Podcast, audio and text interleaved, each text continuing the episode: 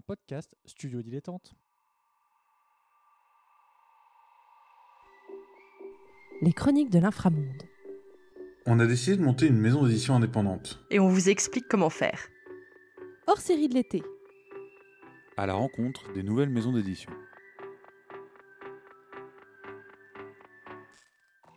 Bonjour à toutes et à tous, c'est l'été et du coup c'est un format hors série qu'on vous propose.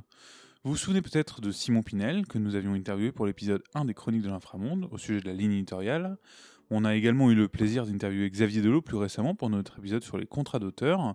Et aujourd'hui, ils sont venus nous parler de leur maison d'édition, Argile. Bonjour messieurs. Bonjour.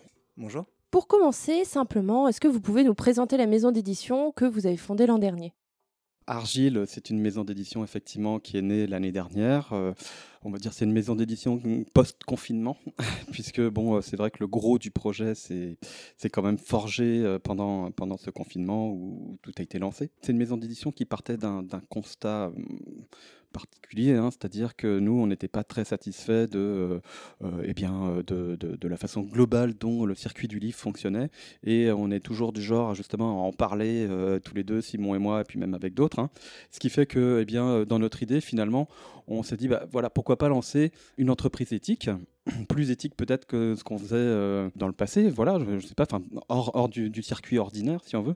Et Argile, effectivement, qui est une des parties de notre euh, structure euh, globale, eh bien, est une maison d'édition qui effectivement se veut peut-être un peu plus éthique que la moyenne, voilà. Et donc pour la présenter un peu plus, ça reste quand même une maison d'édition qui est orientée vers les genres, hein, les genres de l'imaginaire notamment, mais pas que, puisque on fait outre de la science-fiction, du fantastique et de la fantasy, on fait aussi du polar et euh, du roman historique. Voilà, le polar notamment avec euh, bah, par exemple Traqué qui est sorti cette année en mars et le roman historique euh, qui viendra en fin d'année avec Sous le vent de la liberté de Christian Léaurier qui est un auteur déjà extrêmement bien installé, surtout dans les domaines de l'imaginaire d'ailleurs, mais qui écrit aussi de magnifiques romans historiques comme on pourra le voir bientôt.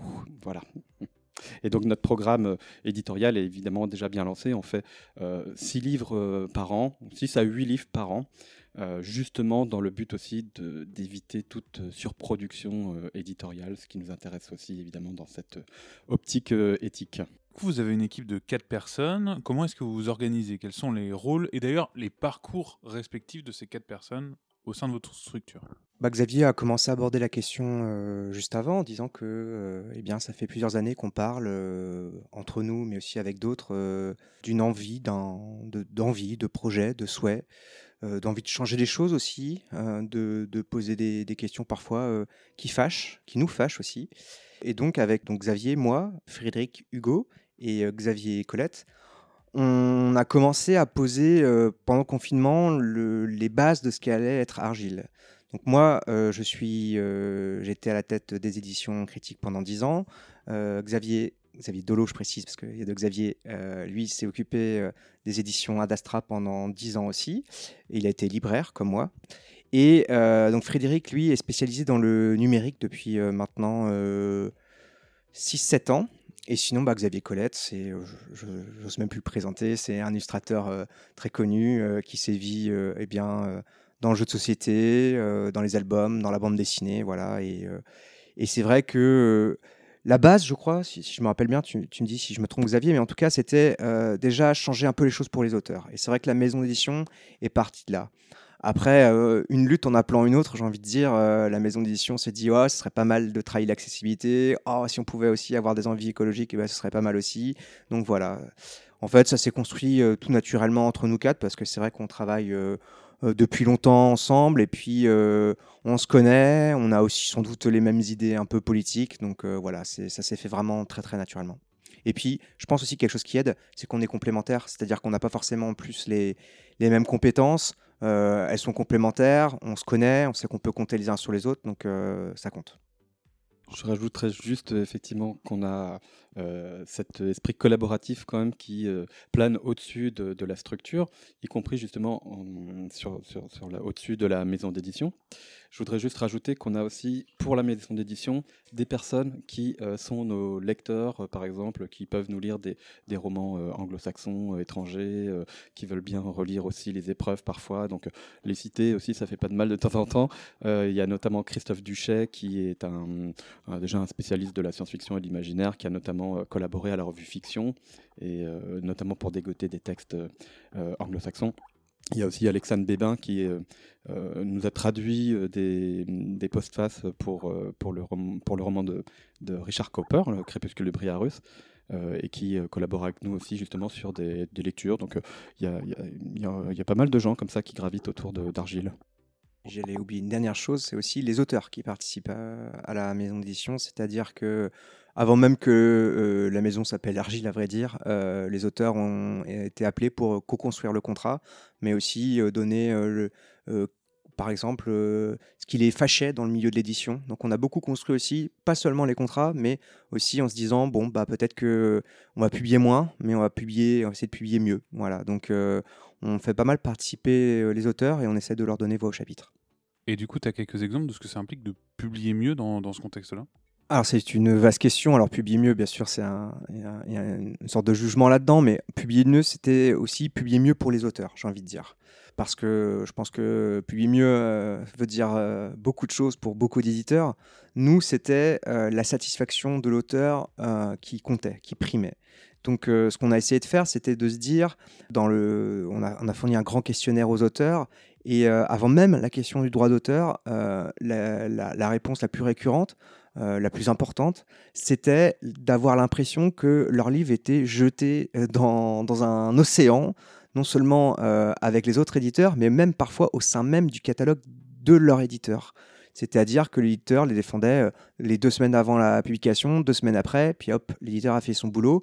Et puis bah, l'auteur, lui, il avait travaillé euh, bah, plusieurs mois, voire même plusieurs années sur son texte et euh, bah, c'était déjà fini quelque part. Donc euh, on, a, commencé à se dire que ça pouvait être sympa de se dire de, défendre ces textes un peu différemment, c'est-à-dire bon, bah, si déjà on se limite sur le nombre de, titres qu'on publie par an, qu'est-ce que ça veut dire? Si on les publie avant, euh, on les rend, enfin on les imprime par exemple six mois six, semaines pardon, avant euh, qu'ils soient disponibles en librairie, peut-être qu'on peut s'occuper d'envoyer des services de presse avant plutôt que comme c'est souvent le cas dans la maison d'édition, de, fonctionner, euh, c'est partout pareil, hein, mais en retard, euh, parce que voilà, euh, quand on est en retard, tous les autres le deviennent aussi. Donc voilà, donc on s'est dit, bon, si on prend le temps de faire les choses, peut-être qu'on peut les faire mieux.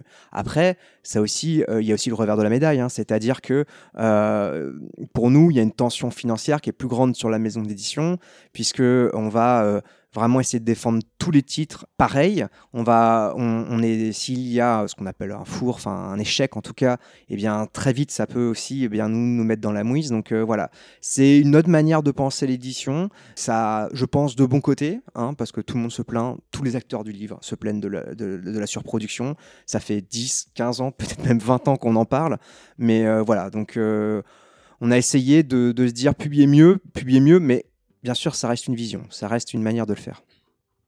je rajouterais juste que justement par rapport à notre catalogue, comment ça se répercute, il y a aussi cet aspect qui est important à mon sens, c'est qu'on a partagé le catalogue entre auteurs euh, étrangers et auteurs francophones moitié-moitié à peu près. Ce qui fait que, euh, faut être honnête, hein, les auteurs euh, étrangers, soit ils sont morts, soit eh bien, on n'a pas de relation avec eux. Donc on n'a pas vraiment réellement besoin de s'occuper d'eux.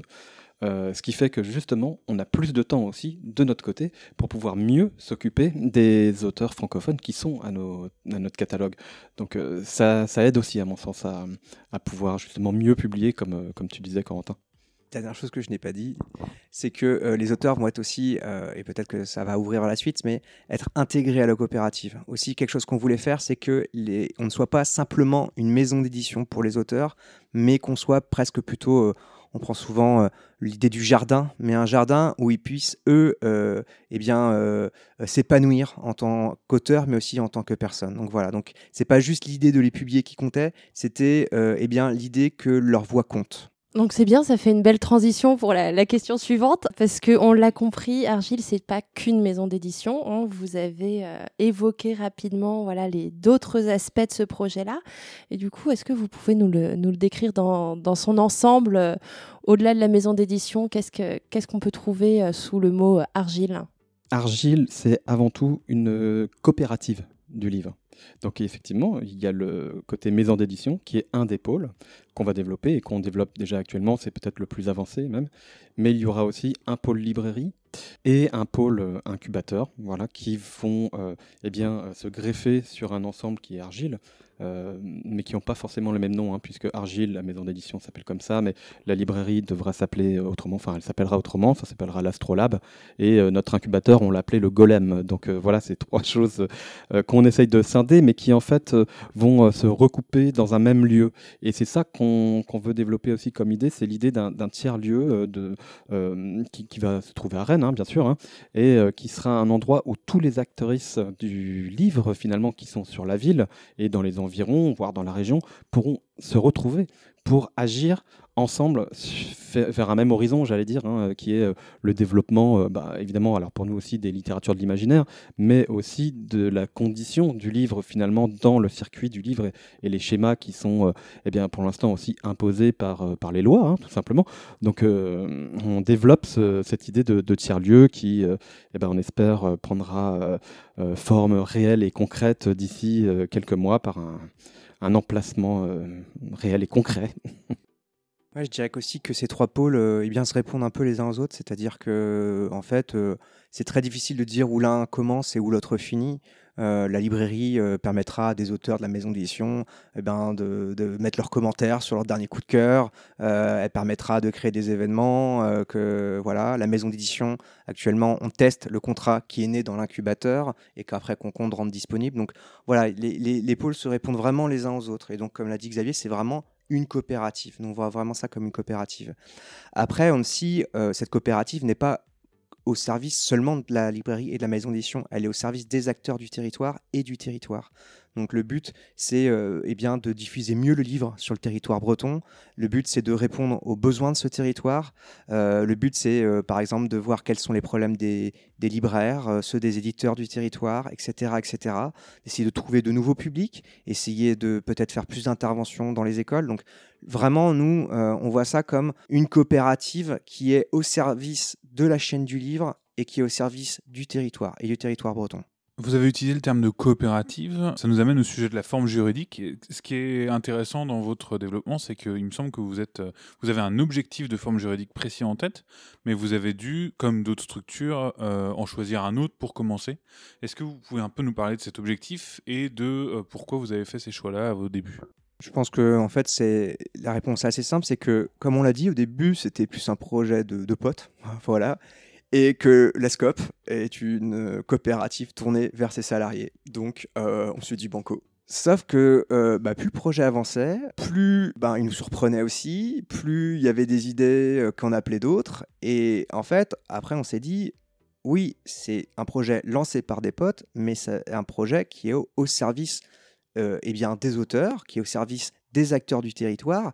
Et en fait, la SCOP devenait inadéquat pour ce projet. En fait, elle, elle était presque trop fermée. Et euh, donc euh, la SIC, la Société coopérative d'intérêt collectif, quant à elle, elle, au contraire, permet cette ouverture. C'est-à-dire qu'il euh, il y a des, groupes de sociétaires qui sont possibles, donc il y a les salariés, comme la SCOP, mais pas seulement. Et il y a aussi des, il y en a un qui est obligatoire, qui est les bénéficiaires. Or, bénéficiaires au sens large, ça peut être très large. Nous, grosso modo, on va avoir deux catégories de bénéficiaires qui sont d'une part les auteurs, voilà, qui sont euh, quelque part les producteurs, mais qui doivent être aussi bénéficiaires de cette coopérative. Et enfin, euh, les lecteurs, le grand public d'ailleurs, euh, qui peuvent, qui aussi sont les bénéficiaires de cette, de cette coopérative et qui peuvent aussi s'y impliquer comme ils le souhaitent. Donc voilà, donc il y avait ça, et puis bon, il y avait aussi le territoire et les partenaires, et donc on voulait aussi donner de l'importance aux partenaires, que ce soit d'autres éditeurs, d'autres libraires, etc., etc.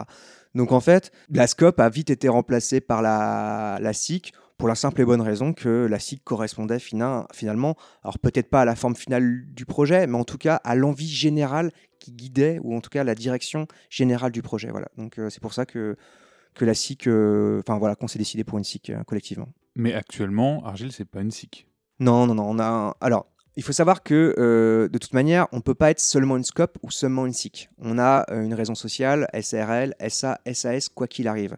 Argile s'est lancé en SAS parce que bah, il fallait se lancer à un moment que euh, l'idée de la coopérative qu'on présente là, eh bien, elle a mis plusieurs mois à naître et que nous, on voulait lancer la maison d'édition au départ. Voilà, parce qu'elle n'avait pas besoin d'un local, etc. Que nous, on avait besoin du temps aussi pour euh, à la fois se former, mais aux entreprises coopératives, mais aussi eh bien dégrossir le projet, et séparer les bonnes idées des mauvaises. Donc voilà, donc on s'est lancé en SAS, mais ça, Argile, pour être franc, restera une SAS. C'est juste qu'on va mettre un chapeau SIC par-dessus pour permettre ce côté coopératif et eh bien, de prendre sa pleine mesure et, la SIC, de toute façon, est une forme de, SAS. Hein, donc, euh, donc c'est assez pratique pour pouvoir euh, se transformer rapidement aussi euh, en cas de besoin. Et évidemment, ce besoin, il arrivera assez rapidement, évidemment. Quoi. Juste pour rebondir, euh, on a fait deux épisodes hein, sur l'économie sociale et solidaire et sur les formes juridiques. Donc, euh, si euh, les mots SCOP, SIC, SAS vous paraissent un peu barbares, vous pourrez entendre notamment Laurent Prieur vous, vous, expliquer plus en détail ces différentes formes juridiques qui relèvent donc de l'économie sociale et solidaire. donc, pour atteindre cet objectif de la SIC, vous êtes vous-même incubé. Donc euh, c'est les boîtes dans les boîtes parce que euh, on, a oublié de le préciser en, introduction, mais nous-mêmes, euh, nous sommes des, incubés testeurs du golem. Et donc vous-même, du coup, vous êtes incubé par une autre structure qui est TAC 35. Est-ce que vous pouvez, nous, parler un peu de cet accompagnement? Oui, effectivement, il y a un côté très poupée russe dans tout ça, c'est vrai.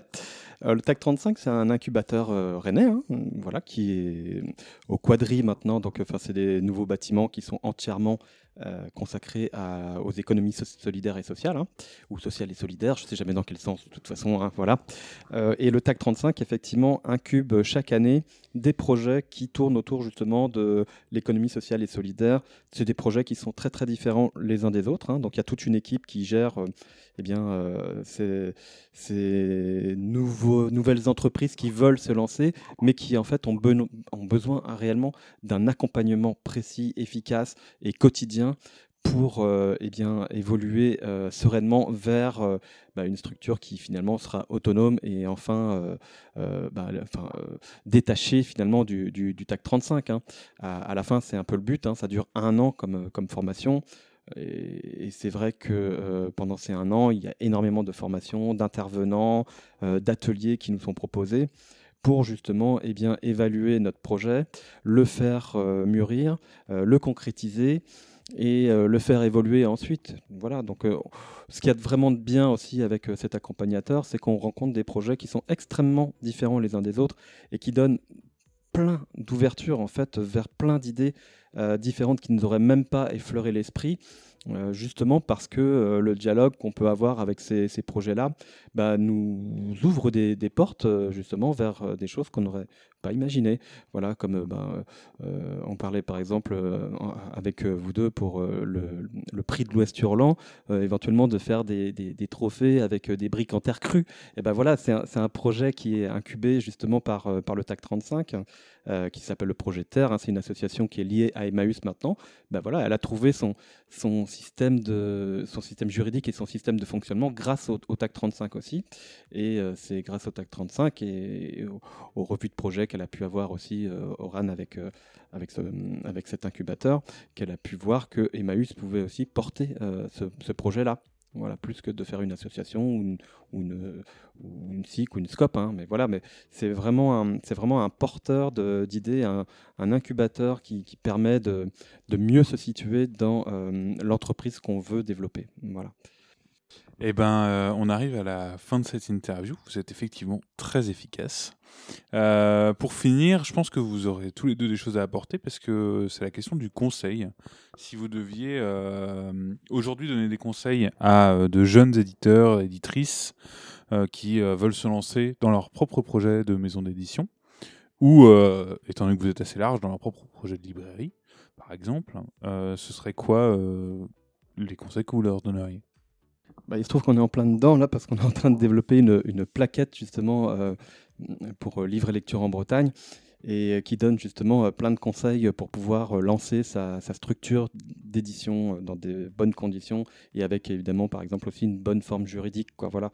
Et, et puis voilà. Donc enfin les conseils ils se retrouveront là-dedans. Un conseil spécifique je suis pas sûr de pouvoir en donner un en particulier mais je dirais qu'il faut quand même être extrêmement motivé être être extrêmement passionné parce que ce ne sont pas des métiers qui sont forcément très rémunérateurs, il hein, faut, l'admettre.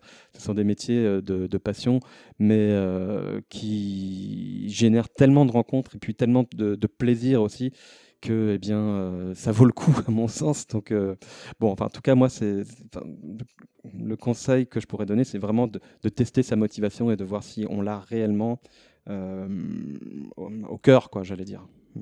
Ouais, bah, le conseil aussi, c'est que entre l'idée quelque part et la réalisation, euh, nous là, on est assez à l'aise pour parler de notre projet, mais c'était pas du tout le cas il y a dix mois. C'est d'en parler, vraiment d'en parler. C'est-à-dire que euh, on veut ouvrir une maison d'édition, très bien. De quoi? Qui est déjà là? Comment je fais? Etc. Même chose pour une librairie. Euh, est-ce que tel lieu possède une librairie? Oui. Qu'est-ce qu'elle défend Etc. Etc. Est-ce qu'il y a des gens intéressés en fait? C'est qu'il y a des choses, en fait, des étapes qui sont euh, obligatoires. Un, projet ne peut pas être porté par la seule passion. En tout cas, pas quand on veut en vivre, en tout cas. Donc euh, euh, voilà, c'est de, de poser les bases du projet, d'en discuter. il existe plein d'organismes ici et là. on a parlé de TAC 35, mais il existe plein d'organismes similaires qui permettent, bah, notamment le livre lecture en Bretagne, qui permettent vraiment de, de, prendre de l'information, de se poser les bonnes questions, euh, d'avoir aussi peut-être des réponses dont on n'a pas forcément, qu'on a forcément très envie d'entendre. Donc voilà, donc un projet, c'est quelque chose quand même qui demande du temps, beaucoup de temps, euh, plus que finalement euh, de l'argent. Et il faut, voilà, faut, faut se donner aussi les moyens de réussir. Donc ça, c'est très très important. Donc pour résumer, d'abord la passion, voir si on est prêt à s'investir autant, et une fois qu'on est prêt, euh, être dans le concret et voir si, euh, c'est faisable et tout ça. Donc euh, ouais, c'est bon. Parler du projet, nous, c'est la solution qu'on a utilisée. Hein. On fait un podcast sur le sujet exprès, justement pour éprouver nos idées. Donc je me dis c'est bien, on a écouté vos conseils, vraiment, on les a appliqués à la lettre. En tout cas, merci beaucoup à tous les deux d'avoir répondu à nos questions. Euh, donc, on peut retrouver euh, les, publications d'Argile. Vous avez un site web, Instagram, Facebook, Twitter. Donc euh, n'hésitez pas à aller, les suivre et voir, voir ce qui est sorti. Bon. Et donc merci à tous les deux d'être venus nous parler de la maison d'édition d'Argile et du reste du projet que vous portez. Et à bientôt. Merci beaucoup Fanny et Corentin. Merci l'Inframonde.